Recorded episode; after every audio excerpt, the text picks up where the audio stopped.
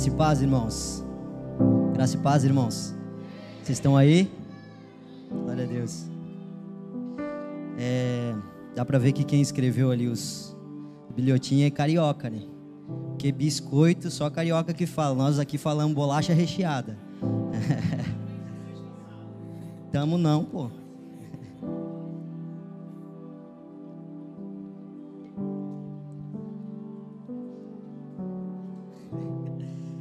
Gente, glória a Deus, que bom que vocês vieram, que bom que vocês estão aqui. É, você que trouxe sua Bíblia, abre ela comigo no livro de Atos, capítulo 1, ou melhor, capítulo 3, versículo 1. Nós vamos ler aqui alguns versículos, vamos transitar dentro de algumas, de algumas verdades desse texto. Atos capítulo 3, versículo 1. Eu peço a você que nessa noite que você não se distraia, que você preste muita atenção para que tudo aquilo que o Espírito decidiu revelar possa te afetar. Às vezes nós nos distraímos e por isso não somos afetados, mas que nessa noite todas as todo o jugo, todas as cadeias na mente possam ser quebradas e que o Espírito possa ter liberdade dentro da sua mente. Eu creio dessa forma. Vocês encontraram, gente? Amém? Atos capítulo 3, versículo 1 diz assim: Pedro e João subiam ao templo para a oração da hora nona. Era levado um homem coxo de nascença, o qual punha diariamente a porta do templo chamada Formosa, para pedir esmola aos que entravam. Vendo ele a Pedro e João que iam entrando no templo, imploravam que lhe dessem uma esmola. Pedro, fitando-o, juntamente com João, disse: Olha para nós. Ele os, olhava atentamente, esperando receber alguma coisa. Pedro, porém, lhe disse: Não possuo nem prata nem ouro, mas o que tenho, isso te dou, em nome de Jesus, Cristo, o Nazareno anda. E tornando ou e tomando-o pela mão direita, o levantou imediatamente os seus pés e tornozelos se firmaram. De um salto se pôs em pé. Passou a andar e entrou com eles no templo, saltando e louvando a Deus. Viu-o todo o povo andar e louvar a Deus. Reconheceram ser ele o mesmo que esmolava assentado à porta formosa do templo, e se encheram de, de admiração e assombro, por isso que lhe acontecera. Espírito Santo, nós estamos diante da verdade da Sua palavra. A minha oração é que você pregue por mim essa noite, que você faça aquilo que eu não posso fazer, que você toque aonde eu jamais poderei tocar, mas os lugares inacessíveis à minha voz, os lugares inacessíveis à minha oratória, os lugares inacessíveis que você possa tocar nessa noite, Espírito Santo. Somente você, somente você. Toda honra, toda glória somente a Ti. Que as luzes se apaguem diante de mim, que as luzes se apaguem diante da minha vida e que se acenda diante de Ti, Jesus. Que toda adoração seja a Ti, que todo louvor seja a Ti, que toda glória seja a Ti, que toda expectativa seja em Ti, Espírito, porque eu não tenho capacidade sem Ti. Obrigado, Jesus, por esta noite. Nós te agradecemos, te honramos e pedimos, fica conosco. Amém.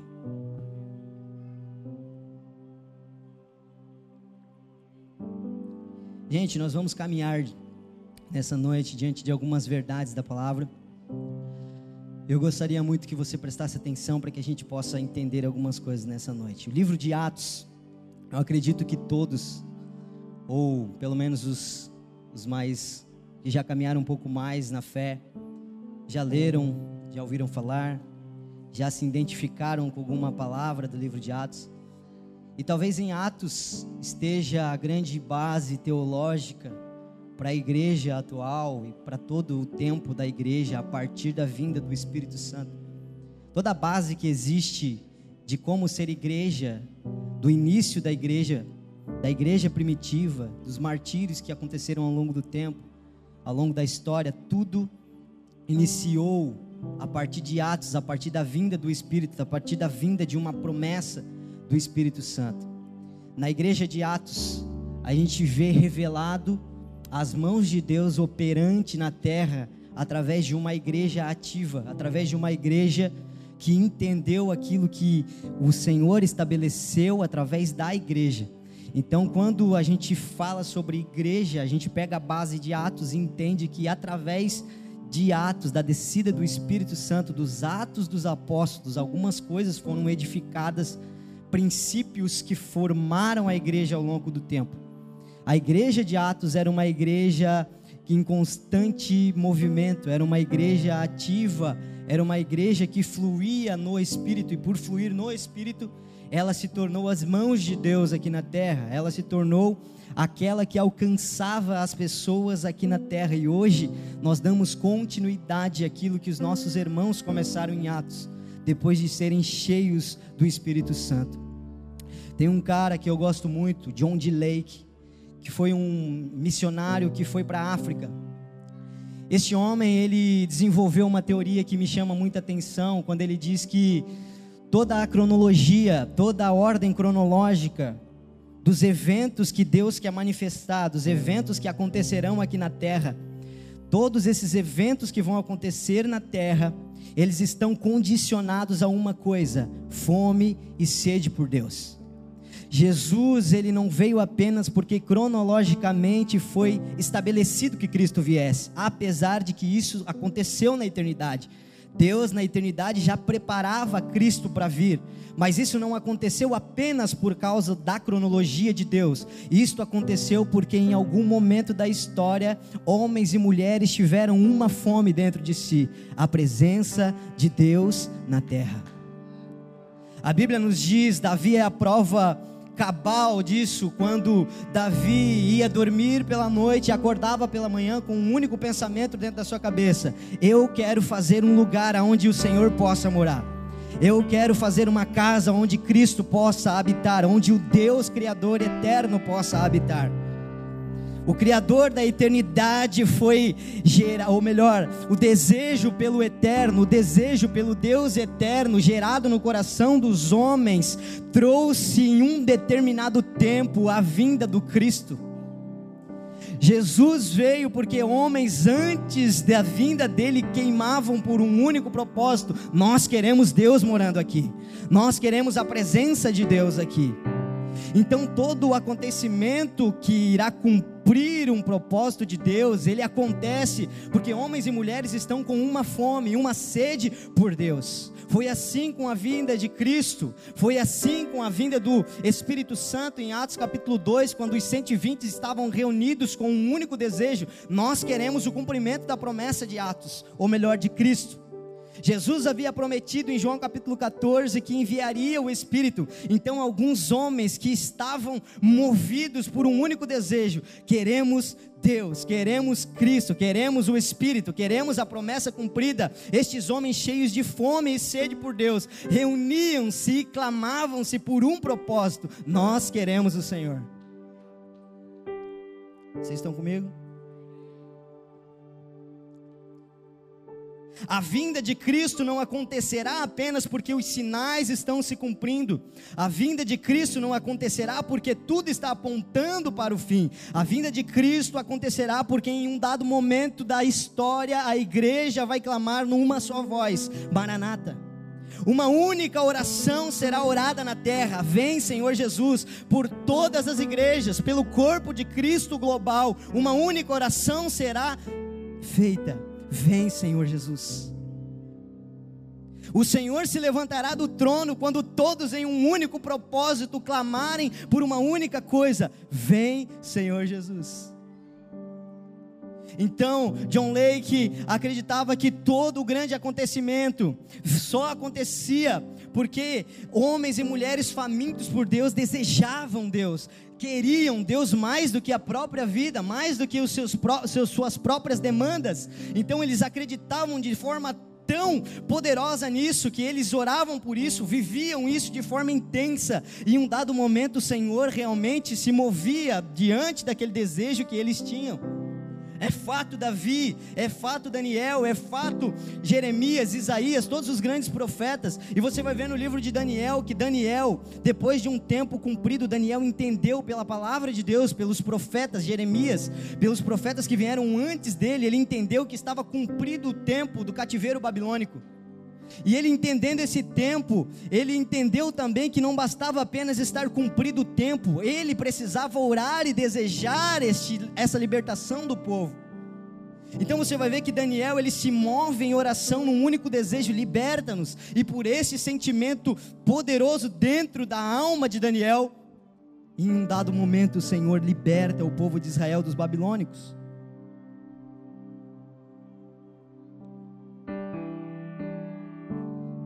John Lake teve a sua família, na sua família, suas quatro irmãs e seus quatro irmãos morreram de doenças degenerativas. Primos e primas morriam de doenças, e em um certo momento John Lake ficou tão incomodado com isso que ele começou a orar e a dizer: Senhor, eu preciso de uma fome insaciável por ti, porque eu não aceito a situação que a minha família vive e gerou em John Lake uma fome tão extraordinária que ele começou a procurar os enfermos. Em um dado momento ele disse: Eu vou ir para a África. Ele descobriu que na África existia uma espécie de pandemia, uma espécie de vírus mortal em, em, no século 19. E ele vai para este lugar e ele começa a orar pelos enfermos, e os enfermos começam a ser curados. Mas ele diz que isso foi gerado por uma sede, uma fome que ele tinha dentro dele de manifestar a presença de Deus de forma que curasse as pessoas. Ele começou a orar pelos enfermos que estavam contaminados, que estavam contagiados com o vírus, e os enfermos começaram a ser curados. Joanesburgo conheceu a presença do Deus, a presença objetiva de Deus se manifestou em Joanesburgo através de um homem com uma única sede e fome: eu quero Deus. Os biólogos pegaram John Lake, levaram ele para um laboratório, começaram a estudar John Lake, porque eles não entendiam como ele não se contaminava. Ele tocava as pessoas contaminadas e não se contaminava. Então pegaram amostras de sangue dele e fizeram algumas análises nessas amostras de sangue e descobriram que quando o vírus entrava em contato com o sangue, o vírus era queimado. As coisas extraordinárias que nós queremos viver estão, estão condicionadas ao nível de fome e sede que temos de Deus. Os níveis profundos que queremos viver em Deus estão diretamente condicionados ao nível de fome e sede que temos de Deus.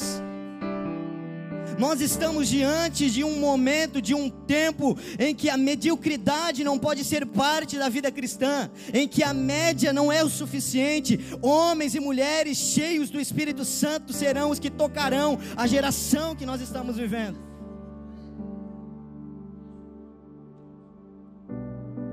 Aleluia. Vocês estão aqui? Uma fome insaciável por Deus.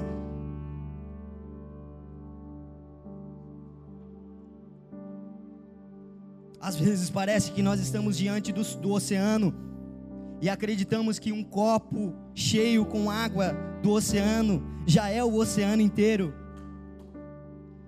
Você pode ir até o mar e pegar uma taça, um copo, uma xícara e encher, e talvez ali contenham uma pequena partícula do oceano, mas na sua totalidade jamais conseguiremos quantificar a grandeza que é o oceano. E a verdade é que muitas vezes nós, como cristãos, parece que recebemos uma vacina, parece que fomos vacinados quanto a ir em níveis mais profundos. Parece que nós fomos vacinados e agora nós estamos dentro de um padrão em que nós nos contentamos e achamos que é o suficiente, quando existe um oceano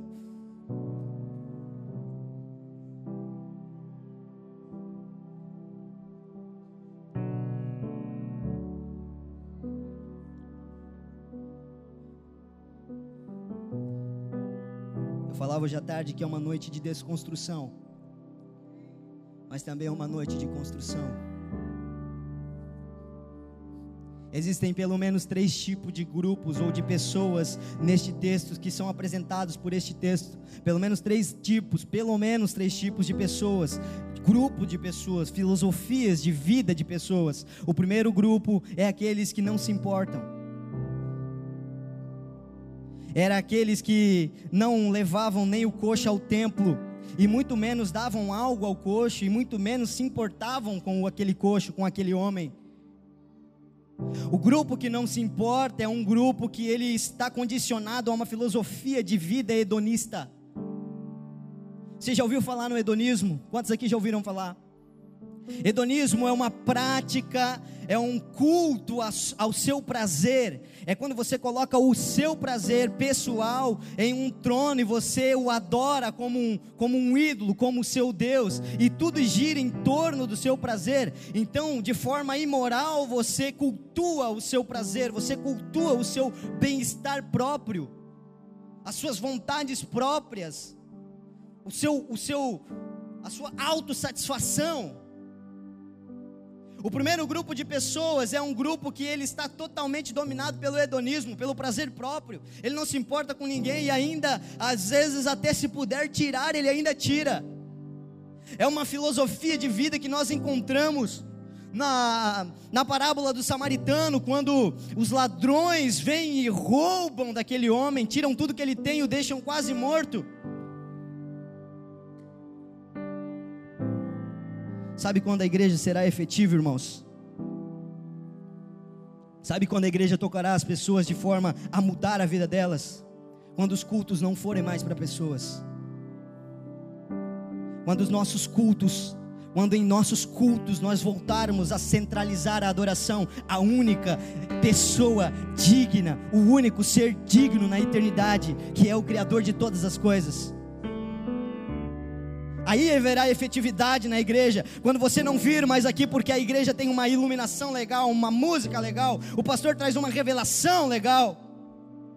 A verdade é que nós estamos diante da revelação da palavra de Deus, e isso nos torna indisculpáveis diante de Deus. Então, quanto mais revelação nós temos, mais indisculpáveis nós somos.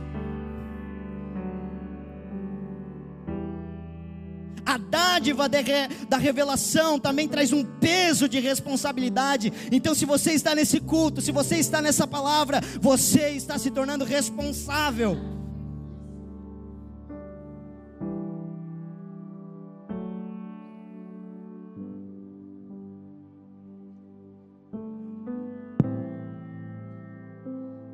Existe uma espécie de rato australiano. Essa espécie de rato ela nunca chega à fase adulta. Quando ela atinge a adolescência, vamos assim dizer, esse rato macho, a sua dentro do seu cérebro é liberado uma toxina e ele começa a se relacionar, ele começa a copular com a rata fêmea. E ele não consegue parar e chega num dado momento que ele morre de exaustão ele fica tão intenso e ele não consegue parar a ponto de morrer, então ele nunca chega à fase adulta. Os biólogos chamam de é, prazer suicida. Nós não estamos chegando à maturidade, porque estamos morrendo no prazer.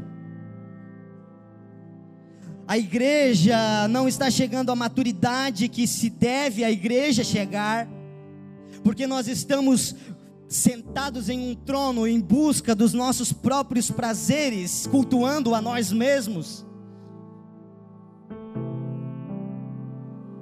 Deus nunca confiará coisas extraordinárias a pessoas que ainda não atingiram maturidade no Senhor.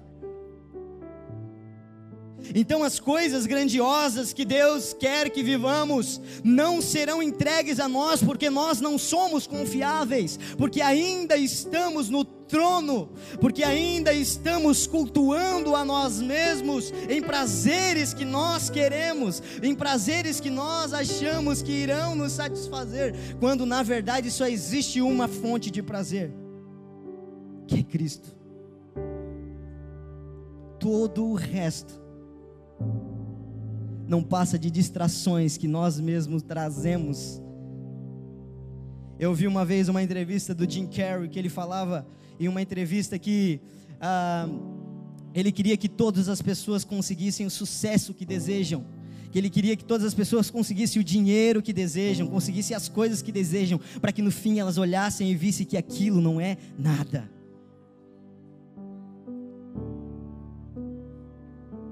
Quando Deus fala para você que você não está no centro, que o seu prazer não está no centro, Deus está preservando você. Deus está dizendo bem assim: não acumule frustrações, porque suas frustrações estão sendo acumuladas porque você ainda está em busca do prazer próprio, quando eu sou a fonte que jorra para a vida eterna.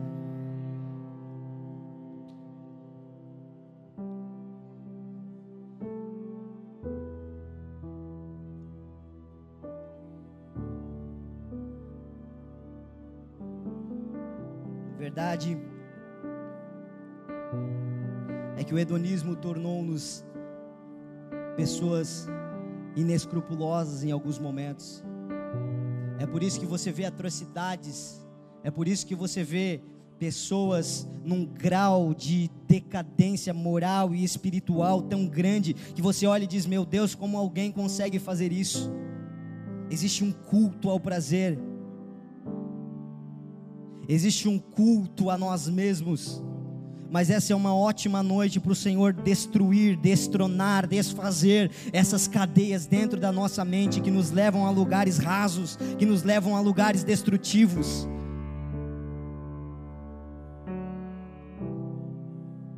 Uma igreja que se movimenta com base no prazer em Cristo, com base no prazer em Deus. É uma igreja que está dando, que está emancipando os seus filhos.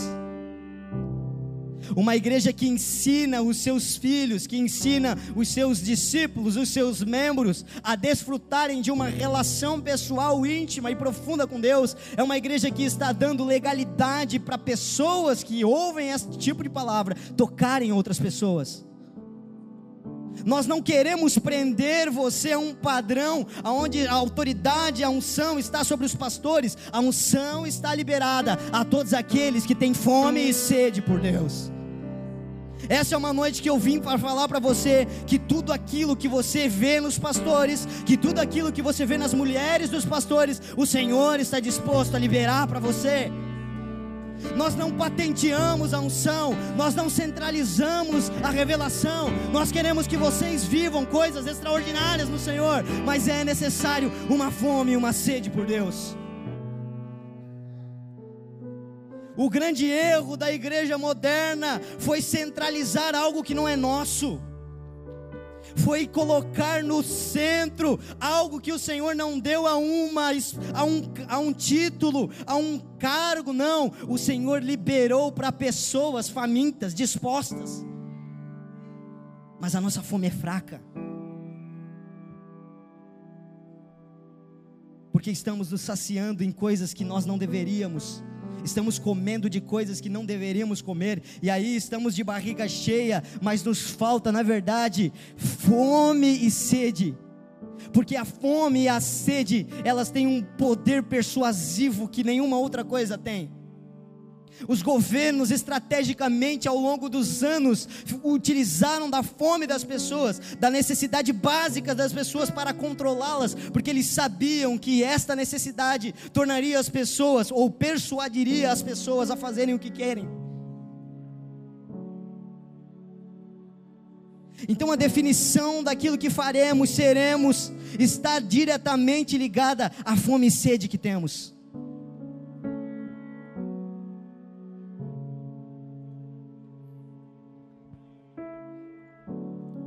O segundo tipo de pessoa, o segundo grupo de pessoas que existe nesse texto é o grupo de pessoas que fingem se importar. E talvez este seja o grupo, o grupo mais perigoso de pessoas. Talvez esse seja o grupo mais difícil de lidar, e talvez este caminho seja um caminho mais difícil de voltar. Porque o segundo grupo de pessoas, que são aqueles que, se, que fingem se importar, são aqueles que muitas vezes já estão fazendo parte do corpo. São aqueles que já conhecem a Deus.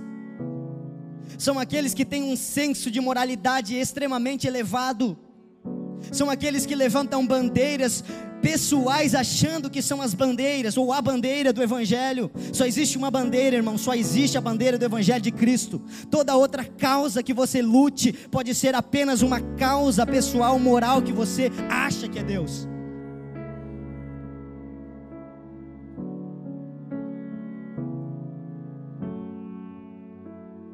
Então, o segundo grupo de pessoas são aqueles que fingem se importar, mas no fundo não se importam. Eram aqueles que levavam o coxo até a porta formosa. Eles até tinham uma, uma, um senso pessoal de satisfação, talvez pensando assim: não, nós já levamos ele até a porta.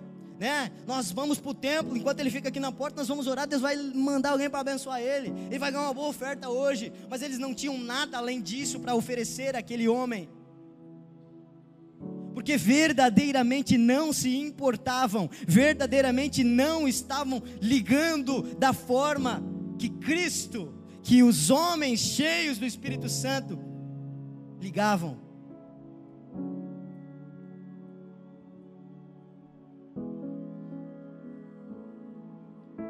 Jesus nunca teve problema com os pecadores.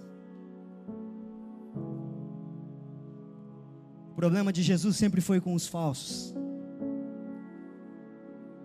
Os pecadores não incomodavam Jesus. Jesus não se importava quando os pecadores vinham até ele. Jesus não se importava em ser achado junto aos pecadores, às prostitutas, aos cobradores de impostos, aos ladrões. Não, não, Jesus não se importava porque ele sabia que ao eles terem, ao, ao se encontrarem com a verdade, eles seriam transformados e mudados. O que incomodava Jesus eram os falsos. Eram aqueles que diziam ser, mas não eram. Eram aqueles que diziam fazer em nome dele, mas não eram dele. A única vez que você vai ver Cristo irado não foi quando trouxeram uma mulher, uma prostituta, não foi quando trouxeram um ladrão. A única vez que você vai ver Cristo irado é quando Jesus chega no templo e observa no templo um falso culto, uma falsa adoração, uma comercialização, algo que era parecido com o verdadeiro, mas era falso. O problema de Jesus nunca foi com os pecadores, pelo contrário, para os pecadores ele era a resposta mas para os falsos, com os falsos. Porque os falsos são mais difíceis de lidar, porque eles acham, eles acreditam estar na verdade. E toda vez que eles são confrontados com a real verdade, eles se espinham, eles se espetam, eles não aceitam. A maior dificuldade, a maior dificuldade hoje é lidar com o falso, irmãos. A igreja, sabe, deixa eu falar algo para vocês. A igreja primitiva não tinha problemas com a perseguição em si. Os mártires morriam eles morriam por amor ao Evangelho, mas se você estudar a história da igreja primitiva, você vai ver que depois da morte e ressurreição de Jesus, quando o Evangelho começou a ser propagado, uma dificuldade se encontrou, e essa dificuldade foi como colapsasse uma crise na igreja. Sabe qual era a dificuldade? Os falsos mestres. A dificuldade da igreja primitiva começou quando vieram os gnósticos, agnósticos, os que adoravam a astrologia e começaram a arrebatar pessoas, fazendo elas crer que aquilo era uma verdade. Foi então que a igreja começou a organizar-se de forma a estruturar os seus, os seus princípios, os princípios do Evangelho de Cristo, para que as pessoas não se perdessem então.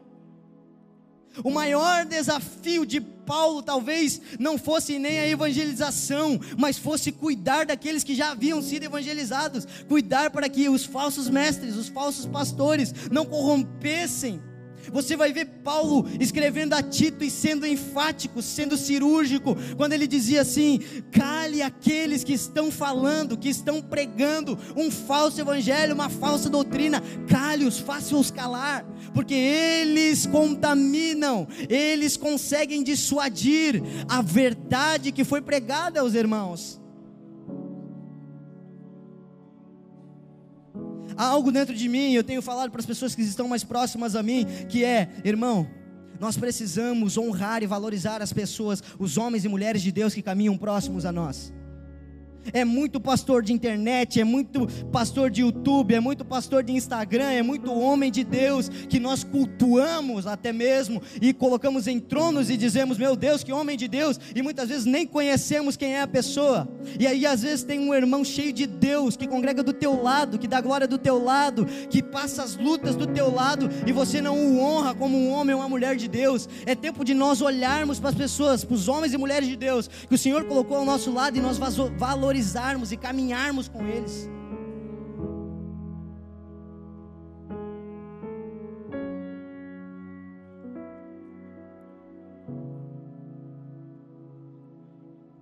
Os falsos sempre foram um grande problema.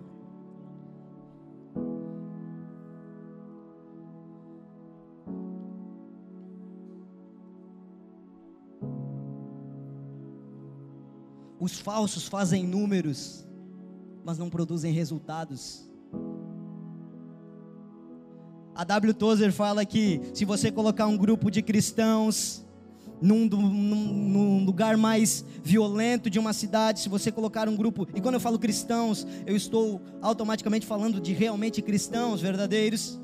Quando você coloca um grupo de cristãos em um lugar violento, em um lugar onde existe um alto índice de violência, de criminalidade, você coloca um grupo de cristãos nesse lugar, este lugar é alterado.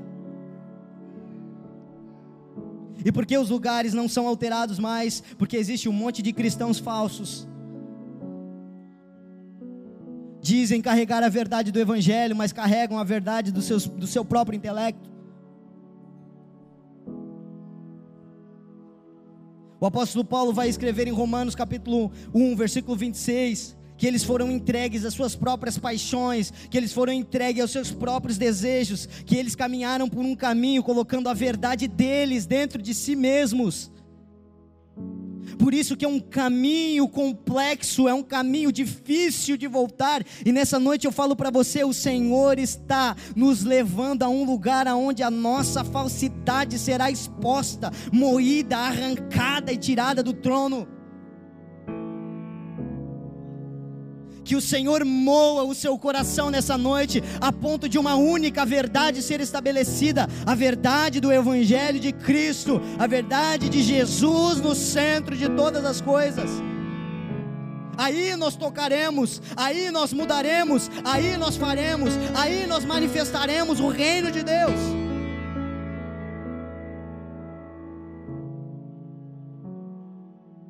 Os falsos não se comprometem, eles até passam uma imagem, eles até passam um, uma falsa imagem de compaixão, mas a verdade é que eles não se comprometem de fato.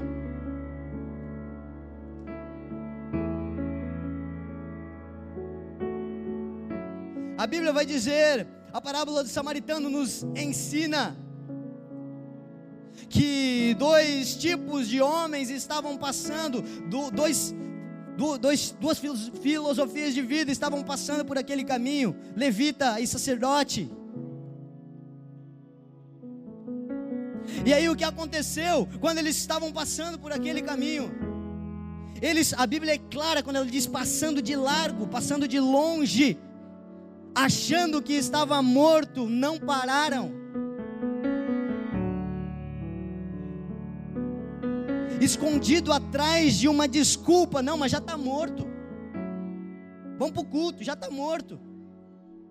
Vamos para a igreja, já está morto, né? Vamos, vamos, vamos salvar a gente. E aí a Bíblia é categórica quando ela diz assim: e o bom samaritano aproximando-se. Sabe qual é o maior problema dos falsos? Eles presumem. O falso sempre vai presumir: não, não, eu, eu acho que está morto, não, não, eu acho que não dá mais. Homens cheios do Espírito Santo de Deus, eles não presumem, eles respondem. Os falsos olham as situações e dizem assim: não, não, eu, eu acho que não dá mais. Deus não te chamou para achar, Deus te chamou para obedecer, submeter-se. Todos os homens de Deus que marcaram suas épocas tinham algo em comum: submissão. eram extremamente devotos a um chamado, a um propósito, e as, e as crises não os paravam, e as calúnias não os paravam, e as ofensas não os paravam, e as perseguições não os paravam, porque eles tinham algo dentro do seu coração, uma verdade estabelecida, eles eram alimentados pelo Espírito, e sendo alimentados pelo Espírito, nada tinha poder de os parar. Os falsos presumem, os falsos criam teorias. Os cheios do Espírito, do Espírito aproximam-se, comprometem-se. Os falsos não têm responsabilidade. Na verdade, eles transferem a responsabilidade. Eles acreditam que não são responsáveis até porque é impossível se comprometer e ser responsável sem o Espírito Santo dentro.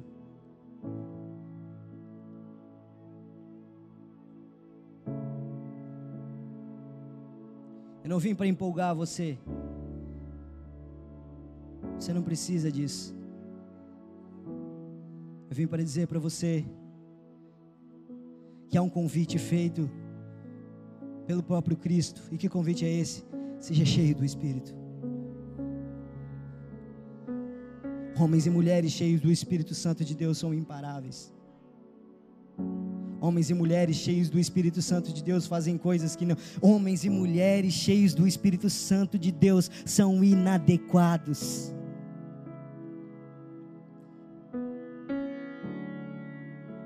Sabe aquele cara estranho que faz coisas estranhas em lugares estranhos? Pode ter certeza que na maioria das vezes ele é um faminto cheio de Deus, cheio do Espírito Santo. Os cheios do Espírito Santo são inadequados. Eles fazem coisas que ninguém quer fazer, eles entram em lugares que ninguém quer ir, eles falam coisas que ninguém quer falar, sabe por quê? Porque eles são cheios do Espírito Santo, eles são dominados pelo Espírito, eles se movem pelo Espírito, eles agem pelo Espírito, eles pensam com o Espírito.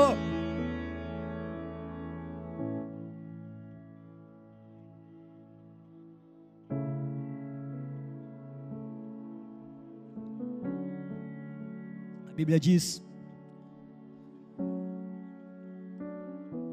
que Pedro, fitando os olhos, isso nos chama a atenção, porque o fitar os olhos, o cravar os olhos, traz o entendimento de eu te vi e eu me responsabilizo. O entendimento de travar os ou de fitar os olhos traz um entendimento de eu me compadeço da sua causa. O, o, segundo grupo de pessoas, os que fingem sentir e não sentem, eles têm uma coisa terrível. Eles são indiferentes.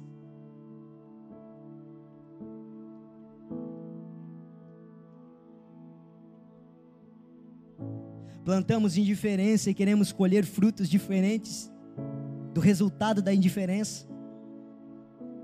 Impossível. Fechamos o vidro do carro ao necessitado no sinal e queremos colher resultados diferentes da nossa indiferença.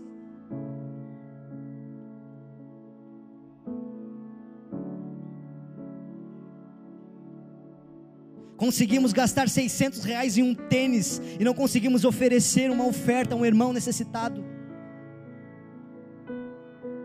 Conseguimos gastar o nosso recurso, o nosso recurso em coisas pessoais de extrema luxúria e achamos que isso gerará um ou irá gerar um resultado diferente quando somos nós os indiferentes a causas dos que nos cercam.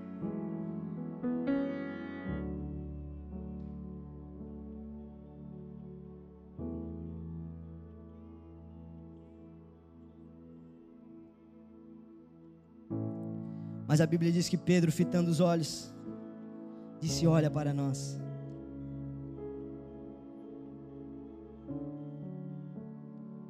Uma coisa que tem sido quebrada nesta igreja,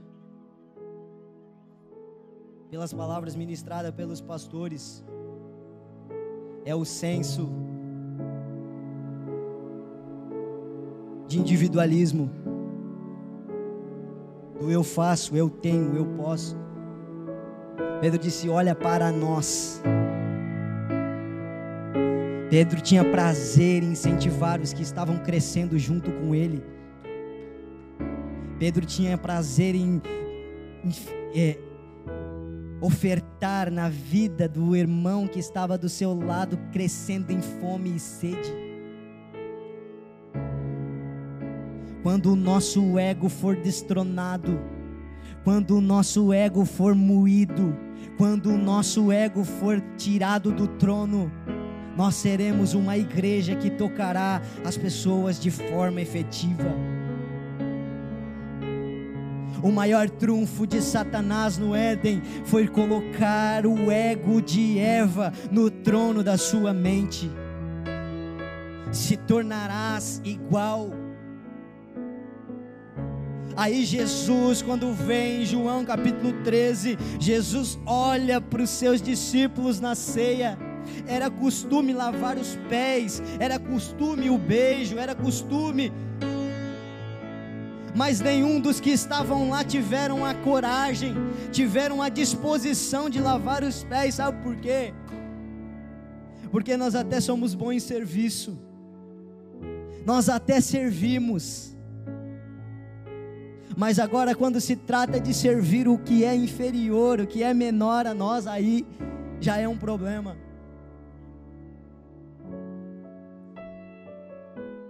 E aí Jesus vem e diz assim: Eu quero tirar, eu vou arrancar o ego de vocês do trono de vocês, da mente de vocês, eu vou arrancar o ego do trono, eu vou moer o ego de vocês, porque o que será construído não será construído sobre vocês, será construído sobre mim, e vocês farão parte do que eu estou construindo. Então não se trata mais do eu, não se trata mais da melhor revelação, da melhor oratória, da melhor palavra, se trata do nós. Não, nunca foi sobre nós, Aleluia. nem sobre o que podemos ah. fazer. É tudo sobre você, tudo para você, Jesus. Deus, meu Deus. Tu és santo, santo, santo, santo, santo, santo. É tudo sobre você, tudo para você. Você quer ter o seu ego moído? Você quer que o seu ego saia do trono da sua vida? Sirva no anonimato. Sirva onde ninguém está te vendo e te aplaudindo. Visite aquele que você não acha tão importante. Tenha mesa com aquele que você não acha que é tão descolado. Tenha mesa com aquele que você não acha que é tão legal. Um dia eu estava no carro trabalhando e o Espírito Santo começou a me constranger e ele disse: Marlo, você terá, você se tornará mais parecido comigo quando as suas, quando o seu desejo de estar com alguém que não é tão importante foi, for maior do que o desejo de estar com o pastor. Quando o desejo de estar com alguém que não está talvez tão em evidência for maior do que o desejo de estar com alguém que você considera importante. Você quer ter o seu ego moído? Sirva anonimamente, faça anonimamente.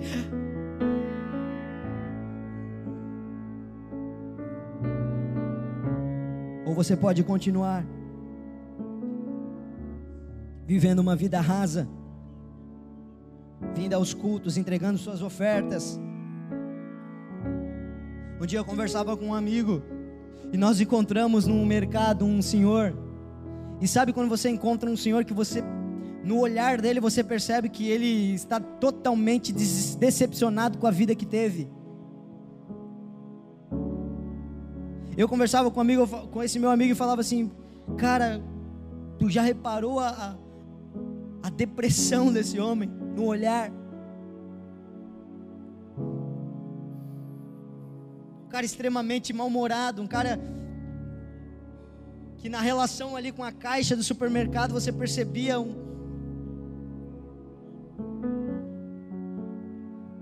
Mas eu já conversei com senhores de cabelos brancos que chegaram ao fim de suas vidas e mesmo com as forças já desvalidas, o sorriso era evidente. Um cristão verdadeiro, verdadeiro morre frutificando. Um cristão de verdade, ele morre e ele sente prazer quando olha para trás e vê que tudo que ele construiu foi para a eternidade. Ele pode não ter ao fim da sua vida as coisas que muitos tiveram ao longo de sua vida, mas ele tem uma certeza dentro do peito: eu construí sobre pessoas, eu investi em pessoas, eu me dediquei a pessoas, eu construí para a eternidade. Jonathan Edwards dizia em suas orações: crava em meus olhos, grava em meus olhos a eternidade, para que a única coisa que eu veja seja as coisas eternas.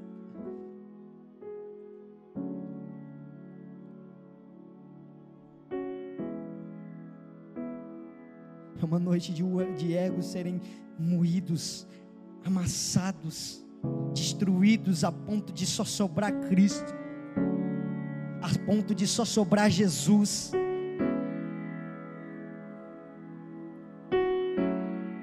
Existe uma tática que os pastores usam nos desertos. Eles, quando levam as ovelhas para os currais, elas passam por uma porta apertada e o pastor geralmente fica do lado de cima da porta. Era uma tática usada. E ele fica com o seu cajado e ele fica tocando as ovelhas que vão passando pela porta. E quando ele toca as ovelhas que vão passando pelas portas, a ovelha só dá um seu seu grito, vamos dizer assim. Mas por que, que ele fazia isso? Porque entre as ovelhas vinham os lobos infiltrados no meio das ovelhas. E quando os lobos eram tocados pelo cajado, eles avançavam, eles avançavam, eles reagiam, eles eram agressivos. Os falsos têm isso em comum. Eles não suportam a verdade e quando são confrontados com a verdade, eles são agressivos. Eles saem falando mal, eles saem desconstruindo sobre a igreja, sobre as pessoas, sobre o pastor, mas na verdade é fruto de uma vida de falsidade.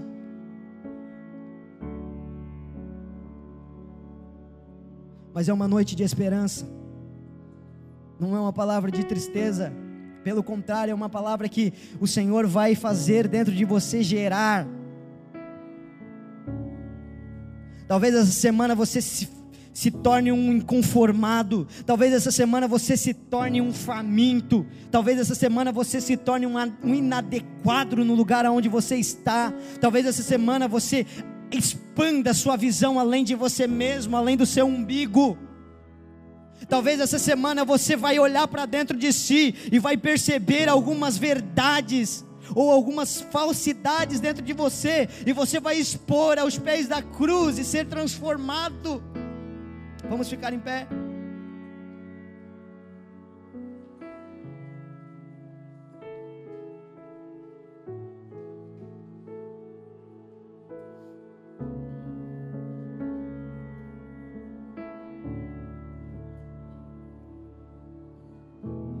Tempo de nós pararmos de pregar para as pessoas e dizer para as pessoas assim: não tá bom do jeito que você está vivendo, cara. A forma que você está vivendo já é suficiente. Não, não, você está vivendo de uma forma, pô, você está indo nos cultos. Não, não. É tempo de nós pararmos de pregar isso às pessoas e nós começarmos a incitar nas pessoas um desejo profundo pelo secreto. Eu orava e eu dizia ao Senhor: Senhor, se a minha missão for incentivar, influenciar as pessoas a irem para o secreto, e só for essa a minha missão, eu estou disposto. É tempo de nós atiçarmos, de nós aguçarmos no coração das pessoas um desejo pelo jejum novamente, um desejo pela oração novamente, um desejo por, por estar com Deus no seu quarto novamente. Aonde estão os homens e mulheres corajosos e dispostos a se, des, a se desprenderem de suas próprias vontades para influenciar pessoas a voltar à oração? influen- influen- influenciar pessoas a voltar ao lugar secreto, a voltar à intimidade. Para que aí você não venha e pule, para que, que aí você não venha e se farte no domingo e viva uma vida medíocre na segunda. E aí alguns dizem assim, mas Marlon, eu, eu quero, eu quero muito, mas eu não consigo. Sabe por que você não consegue? Porque você não está caminhando com pessoas inflamadas pelo Espírito. Ah, Marlon, mas não tem, tem sim. Existem homens e mulheres de Deus, existem pessoas que o Senhor está separando dentro desta casa, dentro desta cidade, dentro desse estado, dentro desse país, pessoas que estão queimando por, por um algo a mais, pessoas que estão querendo níveis mais profundos, e dentro desta comunidade, dentro desta igreja, existem pessoas que estão assim, e se você percebê-las, caminhe com elas. Porque se elas forem cheias do Espírito Santo, elas se comprometerão com você e te ajudarão a ir em níveis mais fundos no Senhor. Então chega de desculpinha, ah, mas eu não consigo sozinho. Não consegue sozinho, anda do lado de alguém que já está fluindo, que já está fazendo. Não consegue orar sozinho, pede ajuda para alguém, vamos orar comigo, vamos jejuar comigo. Se disponibilize, homens e mulheres cheios do Espírito Santo, eles se responsabilizam, eles estão dispostos a se responsabilizar, eles estão dispostos a dizer, cara, vamos jejuar hoje, cara, vamos orar hoje, cara, vem para minha casa, vamos clamar a Deus junto. Se você ainda não tem essa fome, essa sede, se você ainda não tem essa disposição, sinto lhe dizer, você ainda não está cheio do Espírito, mas há uma resposta que Deus quer dar a você, só depende da sua fome.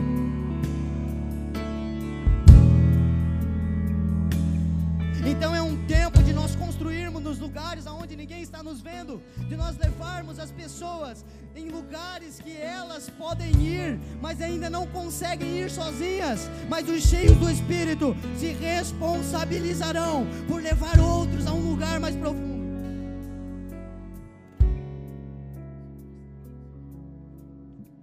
Pedro olhando diz: Olha para nós, o que eu tenho, isso eu lhe dou.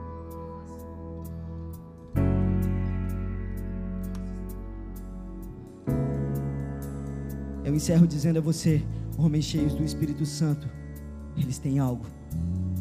E eles oferecem algo. Eles oferecem algo. Deixa eu dizer algo para você nessa noite. E eu encerro dizendo: é um tempo de se responsabilizarmos. É um tempo de se tornarmos responsáveis. Nós saímos de um lugar onde nós nunca deveríamos ter saído. Nós saímos da nossa família.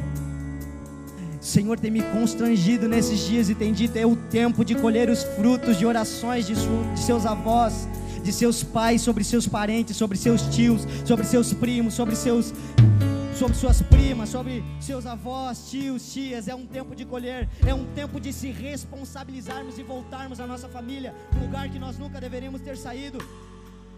Mas nós, nós, nós achamos que nós não somos responsáveis, e aí os nossos tios estão indo para o inferno, e aí as nossas tias estão indo para o inferno, e aí os nossos primos estão mergulhados no pecado, ferindo a santidade de Deus, e nós continuamos vindo aos cultos e não se achamos responsáveis por eles. Você é responsável por aqueles que ainda não entenderam, você que já entendeu, você é indesculpável diante de Deus, diante dos seus familiares, diante dos seus parentes, você é indesculpável.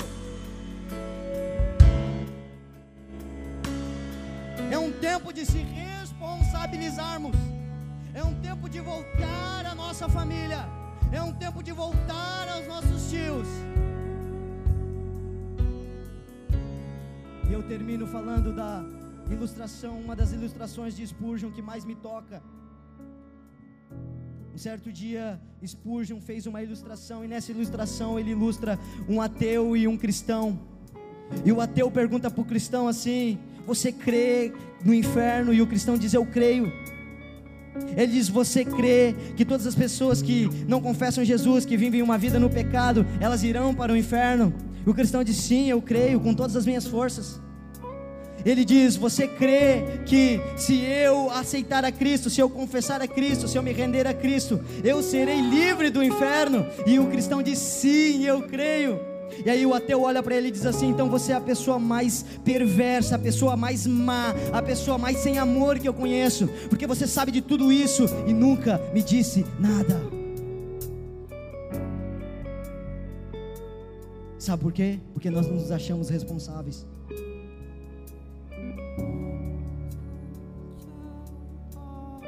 Eu quero orar por você nessa noite.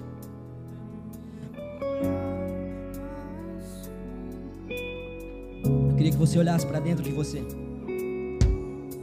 queria que você fizesse uma introspectiva. Eu queria que você falasse com o Senhor nessa noite.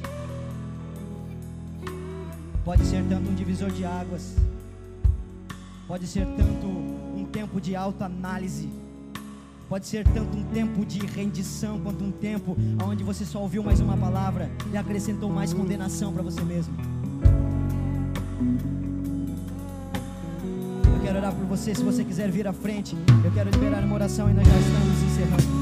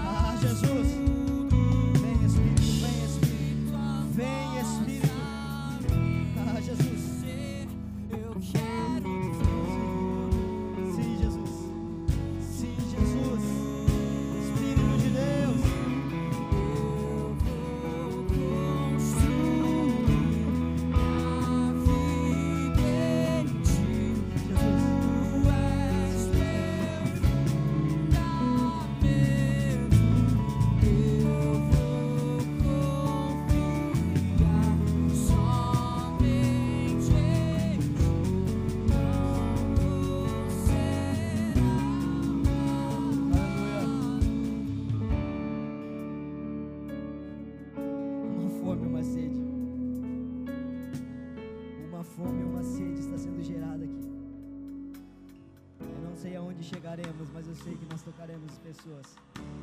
Eu não sei qual será o desfecho, mas de uma coisa eu tenho convicção dentro de mim. Sua vida pode ser alterada hoje. Suas motivações podem ser santificadas hoje. Seu ego pode ser derrubado do trono hoje. Espírito, nós oramos por essas pessoas que estão aqui na frente.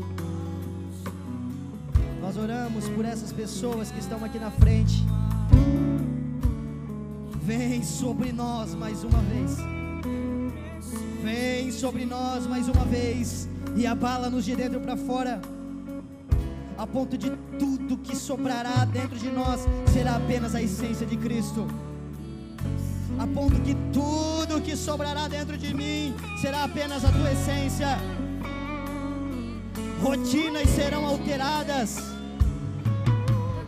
Sua rotina não será mais a mesma. Ah, Jesus! Em nome de Jesus. Em nome de Jesus. Em nome de Jesus. Temos alguém nessa noite que quer render a sua vida a Cristo.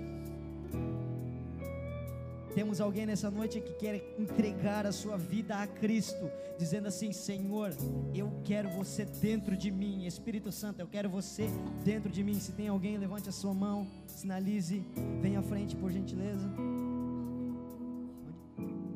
Alguém? Se tem alguém, faça assim com a sua mão e nós vamos orar por você. Tem alguém nessa noite que está andando longe de Deus? Você sabe disso dentro de você. E você quer fazer uma aliança com o Senhor. Você quer reatar aliança com o Senhor. Se existe alguém, levante a sua mão. Eu quero orar por você nessa noite. Aqui, glória a Deus. Pastor Fabinho, ora por ele, por, por gentileza. Mais alguém? Tem, pode vir à frente que eu quero orar por você. Se tem, vem aqui na frente, eu vou orar por você. Ninguém, Espírito Santo de Deus, nós oramos nessa noite, Senhor. Nós ministramos, Senhor, há, um, há alguém aqui reatando, refazendo a aliança contigo. As irmãs que percebem, orem comigo por gentileza. Espírito Santo de Deus, nós oramos. Nós, pelo poder que há no teu nome, nós desfazemos toda a cadeia na mente. Em nome de Jesus. Todas as cadeias na mente sejam quebradas em nome de Jesus. Em nome de Jesus. Destinos sejam alterados. Destinos sejam mudados. Em nome de Jesus. O Filho de Deus. O Deus vivo.